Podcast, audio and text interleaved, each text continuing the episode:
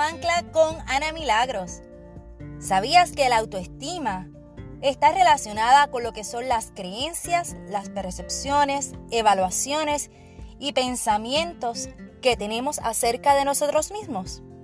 Es importante practicar una autoestima saludable, especialmente luego de un proceso de duelo. Reconoce tu valor. Practica afirmaciones positivas.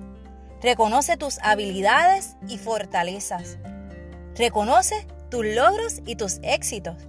Acepta quién eres.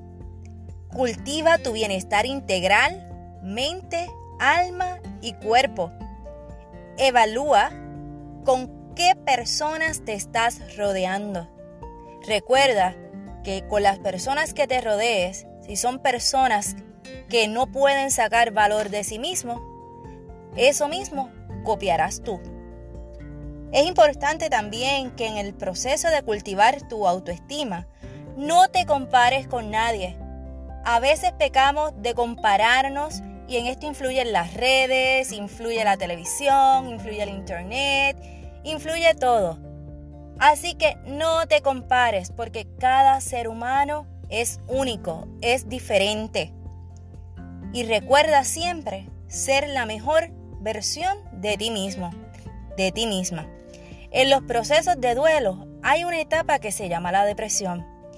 Y en ese proceso, lo que estriba entre una depresión clínica y una depresión en el proceso de duelo, como una etapa en el mismo, es tu autoestima.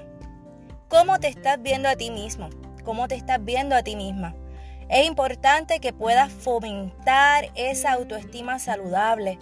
En los procesos de duelo es importante que cuides tu apariencia física, es importante tu alimentación, es importante ese realizar ejercicio, es, ese, es sumamente importante que cómo estás viendo la vida después de ese proceso de pérdida. Recuerda siempre fomentar la gratitud y la esperanza. Vamos, levántate, eleva tu ancla en este día.